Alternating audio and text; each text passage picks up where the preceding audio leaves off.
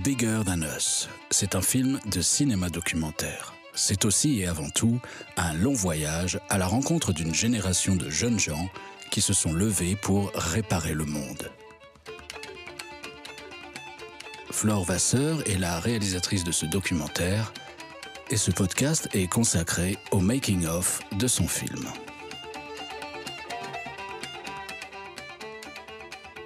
Après des voyages et reportages au Liban, en Grèce, au Malawi, aux États-Unis et au Brésil, Flore Vasseur et son équipe, toujours accompagnée de la jeune activiste Melati Vijnen, sont partis en Ouganda à la rencontre de Winnie Touchabe, qui se bat sans relâche pour la sécurité alimentaire des communautés les plus démunies.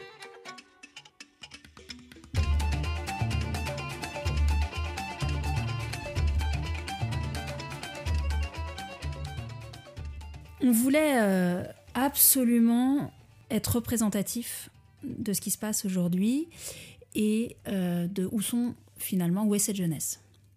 Donc l'Afrique, c'est plus d'un milliard de personnes. Et la deuxième chose, on voulait absolument parler de la question alimentaire. Puisque l'un des grands enjeux, c'est comment on fait pour nourrir 10 milliards d'habitants. Et ça, c'était pour l'instant absolument pas dans nos, dans nos radars. La sécurité alimentaire, c'est un des objectifs du millénaire. Et puis on va au Malawi et Memory nous dit les femmes agricultrices en Afrique sauveront l'Afrique. Là, enfin avec Melati, on se regarde, on se dit qu'est-ce qu'elle nous dit quoi? Et en fait, elle nous explique que les femmes ne développent pas des cultures pour épater les marchés internationaux, genre café, etc. Elles nourrissent tout le monde immédiatement leurs enfants, les enfants, les copains des enfants, les familles des enfants, etc. Et que la sécurité alimentaire, c'est la base de tout développement. Parce que si tu as mangé, tu peux aller à l'école. Mais si tu dois te battre pour manger, tu ne vas pas à l'école, tu restes au champ. Et en fait, c'est l'espèce de première marche qui fait que tu as une courbe, euh, tu as une ascension possible, tu as une survie possible. Donc, elle nous dit ça, donc on se dit, d'accord, on abandonne les garçons, on cherche une femme. Tu vois? Ce qu'il fallait, il faut raconter cette histoire quand même, c'est quand même juste génial. On n'est pas dans Elon Musk là. On est vraiment dans l'hyper concret. Et donc on a cherché cette femme et on ne trouvait pas. Et je dois rendre hommage à l'équipe d'analystes en fait qui m'ont aidé euh, pendant qu'on était en tournage à toujours recentrer la thématique. Et puis ça a été lié aussi à ces débriefs dont je t'ai parlé en public où les gens nous posaient des questions. Et, et c'est pas comme si j'avais tout compris. Donc au contraire, les gens, par leurs questions, viennent me chercher sur des trucs que j'ai pas vus, viennent m'alerter, m'aident en me disant mais t'as pas pensé à ça, machin, etc. Et, mais aussi, donc les personnes de notre équipe, il y avait un garçon qui s'appelle Hugo Stiglitz, qui, euh, qui fait partie de ces, de ces, entre guillemets, jeunes. Hein. Mon équipe était très très jeune, 24, 22, 23, 24, et qui s'est passionné du sujet, et qui est allé nous chercher Winnie, que personne n'avait vu, et qui est juste le diamant voilà, c'est un diamant brut, magnifique, euh, génial, euh, au fin fond de l'Ouganda, dont le métier, la tâche, la mission, c'est de permettre à des réfugiés de survivre en cultivant la terre qu'on leur a donnée, même si elle a été pétée par euh, les engrais. Parce qu'en fait, on ne sait pas, et on a découvert ça, que l'Ouganda est le premier pays à recevoir le flot de migrants en Afrique, c'est le troisième pays au monde, 1,7 million de réfugiés aujourd'hui. Pourquoi? Parce que en fait, chaque euh, migrant ou réfugié qui rentre se voit octroyer la nationalité et un lopin de terre. Donc les moyens de se substanter, d'être autonome. Sauf qu'ils arrivent, donc certainement que l'Ouganda reçoit plein d'argent pour ça, hein, de la communauté internationale, puisque c'est la patate chaude, pardon. Mais cette histoire de réfugiés, personne n'en veut. Donc voilà. Donc sauf, euh, parfois on paye très cher comme on a payé très cher la Turquie à un moment. 6 milliards. Hein. Bon, bref, c'est un autre sujet, mais c'est monstrueux. Et euh, donc, les réfugiés arrivent. En Ouganda, qui est censé être le grenier de l'Afrique, donc c'est vrai que c'est une terre hyper belle. Euh, ils, ont des, il y avait des pluies, il y avait des pluies. Longtemps, ça a été l'usine à grains de l'Afrique.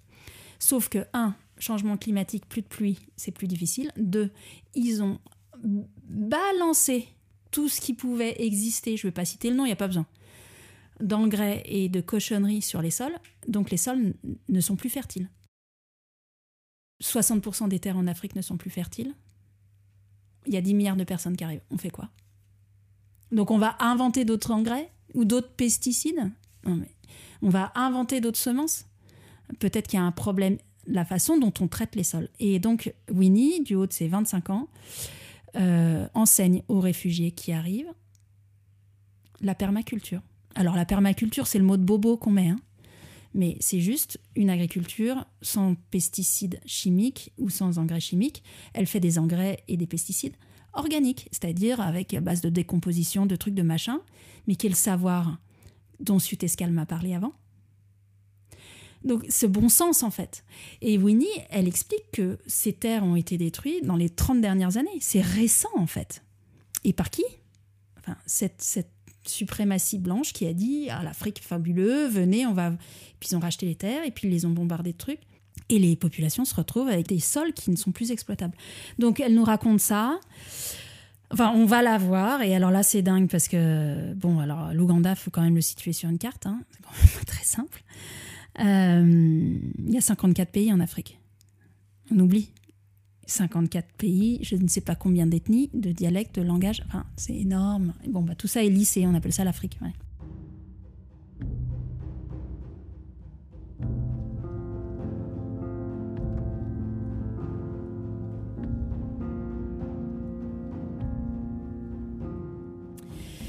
Et donc on arrive, on fait trois heures de route, on s'enfonce dans les terres, on quitte la route nationale, on prend une piste, 45 minutes de piste.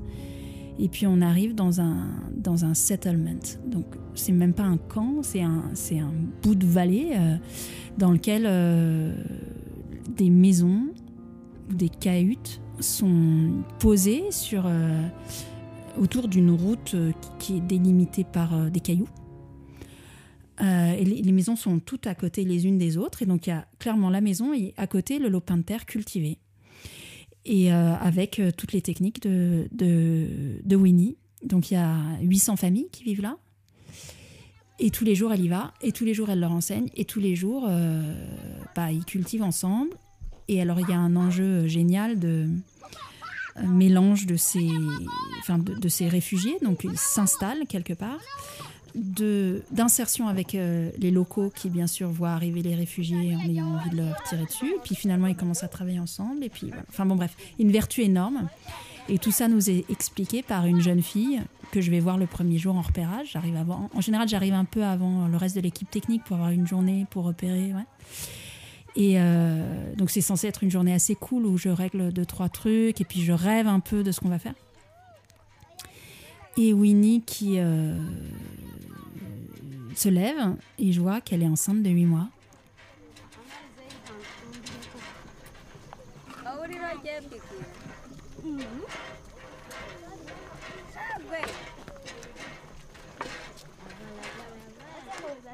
Enfin, moi, j'ai travaillé, j'ai eu toujours. Je sais que ce n'est pas un problème. Enfin, je, je le sais, je l'ai vécu dans ma chair. J'ai jamais eu autant d'énergie, de patates, d'envie de vivre et d'idées et, de choses à raconter que quand j'étais enceinte de 8 ou 9 mois. Je le sais pertinemment, mais j'ai quand même tout de suite ce premier réflexe de dire Oh merde, mais je m'en veux encore. Comment moi, alors que je l'ai vécu, je... enfin bref. Et puis elle me regarde et elle voit que je sais, enfin elle voit que je pense que c'est un problème. Et là je me, je me fous une baffe direct et je dis c'est formidable, viens, on va. Et puis je lui prends la main, on y va et on le fait quoi. Et bien sûr elle m'a rien dit. Parce que pour elle, le fait qu'on vienne la voir, bah c'est. Bah, d'abord, elle, ne comprend même pas. En fait, on est des extraterrestres. Donc elle donne tout ce qu'elle a. Et elle a cette intelligence. Enfin voilà, l'humanité euh, dans ce qu'elle a de meilleur, c'est-à-dire qu'elle est au contact des autres, elle, elle, elle a vu par elle-même et pour elle-même, elle a choisi ce qu'elle allait faire, et, euh, et elle le fait.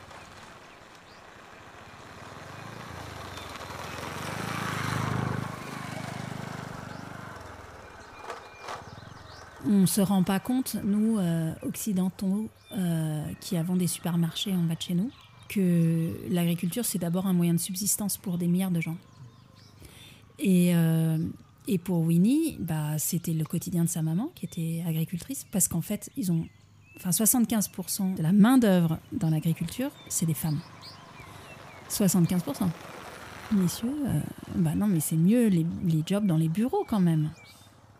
Donc, on le sait, dès que vous voyagez, dès que vous allez au Moyen-Orient, dès que. Enfin, vous le voyez, les femmes sont au champ et les garçons au café. Donc Winnie, ce savoir lui a été transmis par sa maman. Et encore une fois, c'est pas une considération de oh je vais manger organique parce que comme ça je vais je vais pas attraper de cancer quoi. C'est je vais manger organique parce que de toute façon je n'ai pas les moyens de me payer euh, un pesticide parce que c'est soit le pesticide soit le frais de scolarité. Et là et, et voilà une jeune fille dont la maman euh, a décidé que ses enfants ne seraient pas comme elle. Il est très. Enfin, clairement, et, c'est ce qui s'est passé pour, euh, pour aussi. Donc, ce film, c'est aussi en, subliminal, il y a quand même la question du rôle des parents et surtout des mamans. Euh, en tout cas, tous me parlent de leur mère. Tous.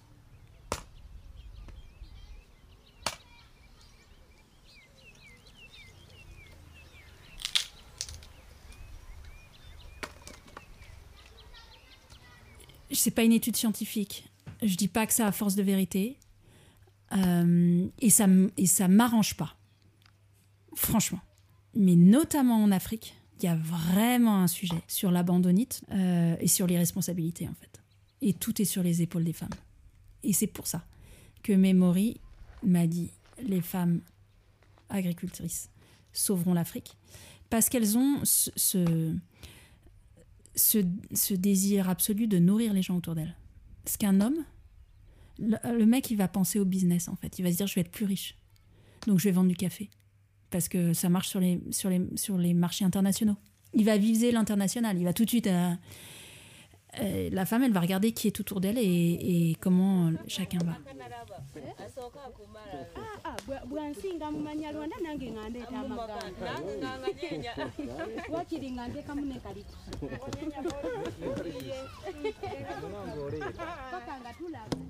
Parmi les personnes qui se lèvent aujourd'hui, il y a beaucoup de femmes.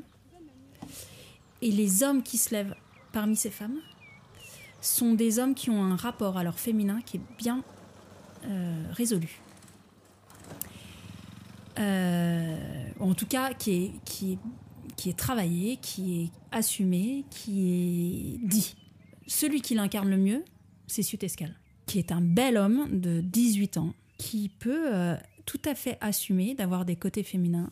Mais c'est aussi un Mohamed qui reçoit une Mélati en égal, c'est un René qui s'appuie sur plein de femmes autour de lui et qui n'en a pas honte ni peur. En tout cas, c'est des, hommes qui n'ont aucun problème ou aucun rapport de domination avec des femmes et qui s'en méfient de ce rapport de domination, pas des femmes, mais de ce réflexe, de cette programmation, et qui sont capables de m'en parler. À 18 ans, euh, je suis cernée d'hommes euh, pour lesquels c'est je, commence à aborder la question, euh, on va me traiter de féministe. C'est gentil quand on me dit ça. Donc, euh, mon point, c'est vraiment pas de dire les femmes ont tout compris, les hommes euh, sont à la ramasse. C'est pas mon sujet. Certainement que, à travers ce film, j'ai vu que le déséquilibre homme-femme avait des répercussions hyper importantes sur l'équilibre et notre capacité à prolonger la vie et que celles qui, parmi les personnes qui, euh, qui voulaient sauver la vie ou préserver la vie, il y avait surtout des femmes. Point. Mais ce qui m'intéresse, c'est le féminin masculin là-dedans. Et quand tu dis euh, il faut que les hommes se remettent en cause, pas seulement. Euh, j'ai une part de masculin énorme. Et, et celle qui, la partie de moi qui fait que je peux arriver, ou je peux faire, pardon, des erreurs, c'est quand mon masculin l'emporte je suis toujours sauvée par mon féminin. Toujours. Toujours. Mais c'est pas pour ça que l'autre partie de moi n'existe pas et que je bataille pas. Mais c'est toujours, je m'en sors, je m'en sors éthiquement, moralement, physiquement, toujours parce que je vais rechercher quelque chose qui est plus de l'ordre du féminin que du masculin.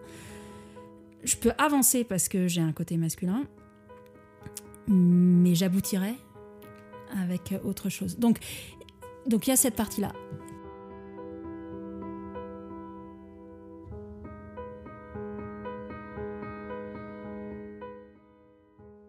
Il y a aussi, moi, l'Ouganda, c'était, j'en pouvais plus en fait. J'en pouvais plus de nous, parce que là, je pense que je suis allée au bout de la route de ce qu'on a fait au monde. Tu arrives dans ce village peuplé de réfugiés qui arrivent euh, d'endroits. Bon, J'avais dit euh, Montréal, c'est l'enfer sur Terre, mais je pense que la RDC. Euh, mais ils arrivent aussi du Rwanda, ils arrivent de. Bon, bref. Et c'est la première fois que je vois des enfants qui n'ont pas de vêtements, en fait, qui mangent des racines à même le sol et qui me traitent. Quand j'arrive, ils me disent China, China. Les seuls non métis ou ça, c'est des Chinois, en fait. C'est énorme. Non, mais c'est énorme. C'est-à-dire que Enfin, là aussi, c'était un sujet qu'on voulait aborder et on, on en parle.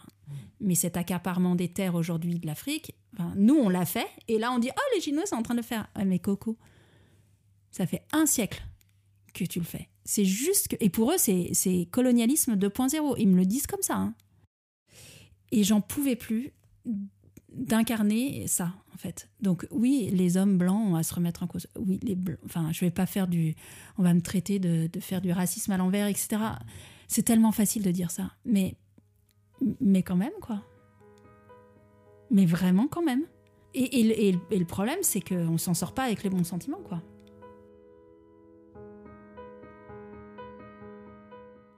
Parce que ce comportement de domination, de supériorité, de suprématie, il est programmé chez nous. Hein. Donc quand bien même tu en es conscient, euh, d'abord il y a la stupéfaction de, quand tu comprends à quel point c'est invasif, et puis après de ce que ça fait bien sûr, etc. Et puis effectivement, euh, il, y a, ce mouvement de balancier inverse qui est assez... Enfin qui est stérile en tout cas. Euh, je crois que ça se joue tous les jours. C'est le rapport à l'autre en fait. Mais c'est un choix. Hein. C'est et c'est cette question de la réparation. Tous les jours, est-ce que la vie te propose pas l'opportunité de, parler de ça ou d'incarner, toi, dans ton acte de consommation, de rapport à l'autre, comment tu parles, comment tu te comportes, euh, autre chose que cette histoire de laquelle tu es faite, que tu incarnes malgré toi, que ta peau signe, que ta richesse signe, que ton aisance signe. Et, mais quelle est ta capacité de manœuvre là-dedans? Et en fait, euh, je pense que c'est c'est pas des grands discours, c'est pas euh, une flagellation, c'est c'est comprendre ce qui est à l'œuvre en fait. Mm. Et puis pas en faire euh, des tonnes. Mais j'en ai peut-être fait moi des tonnes là. Enfin tu vois, c'est contradictoire, mais en tout cas c'est très intime.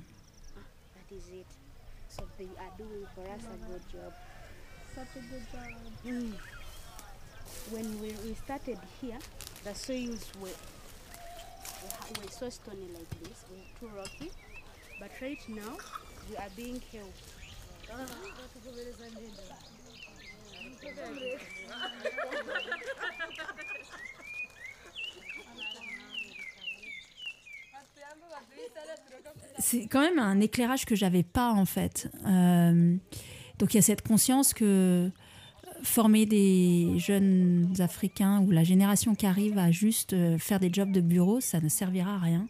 Et pour Winnie, c'était exactement l'ennemi. Elle disait, mais tous les gens autour de moi veulent travailler dans un bureau avec climatisation. En fait, c'est le nec plus ultra.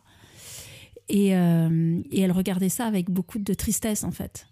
Et elle m'a parlé aussi de ce dont m'avait parlé tout le monde, finalement, jusqu'à Mohamed, de l'ennui de cette jeunesse coupée du terrain, coupée de la vie, coupée des autres, coupée de leur communauté, déracinée finalement, au nom d'une vision du progrès qui n'est pas la leur, mais qui est dictée par quelqu'un d'autre. Et, euh, c'était étonnant de quasiment boucler euh, ces tournages par euh, une espèce de validation, par une jeune fille pas du tout exposée aux idées auxquelles on a pu être exposé et qui m'explique la vie en trois phrases. quoi.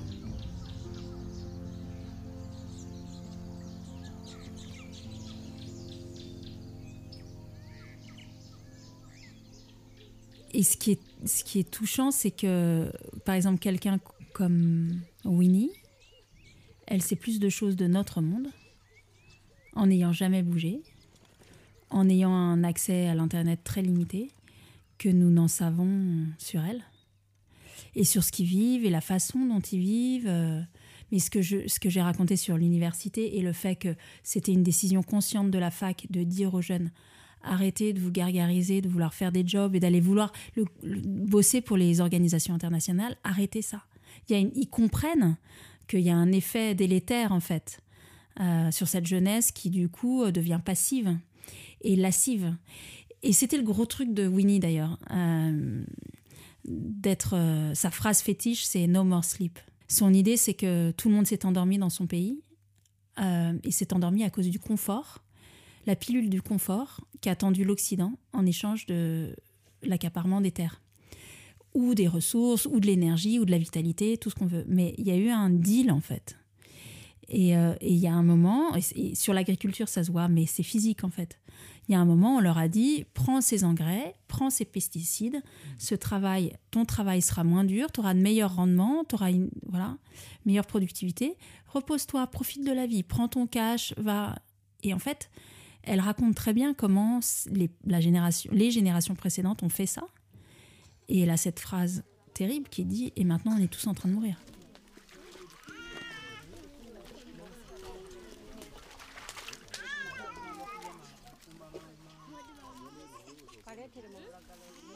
Mais il y a une décision, euh, enfin, il y, a eu euh, un deal faustien, en fait.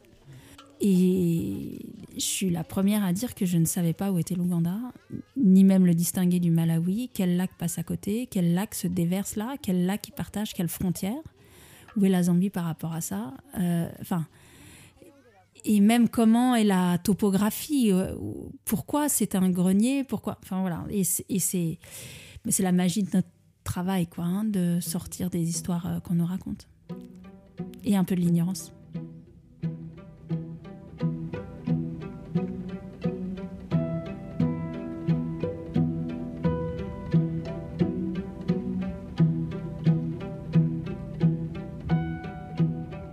Bigger Than Us, c'est un film de cinéma documentaire et c'est aussi ce podcast qui vous entraîne dans les coulisses de sa fabrication. Fleur Vasseur est la réalisatrice et coproductrice du film. Les sons de reportage ont été captés par son équipe technique. La musique est de Rémi Poubal et la réalisation et le montage du podcast d'Emmanuel Tellier pour le studio Écriture.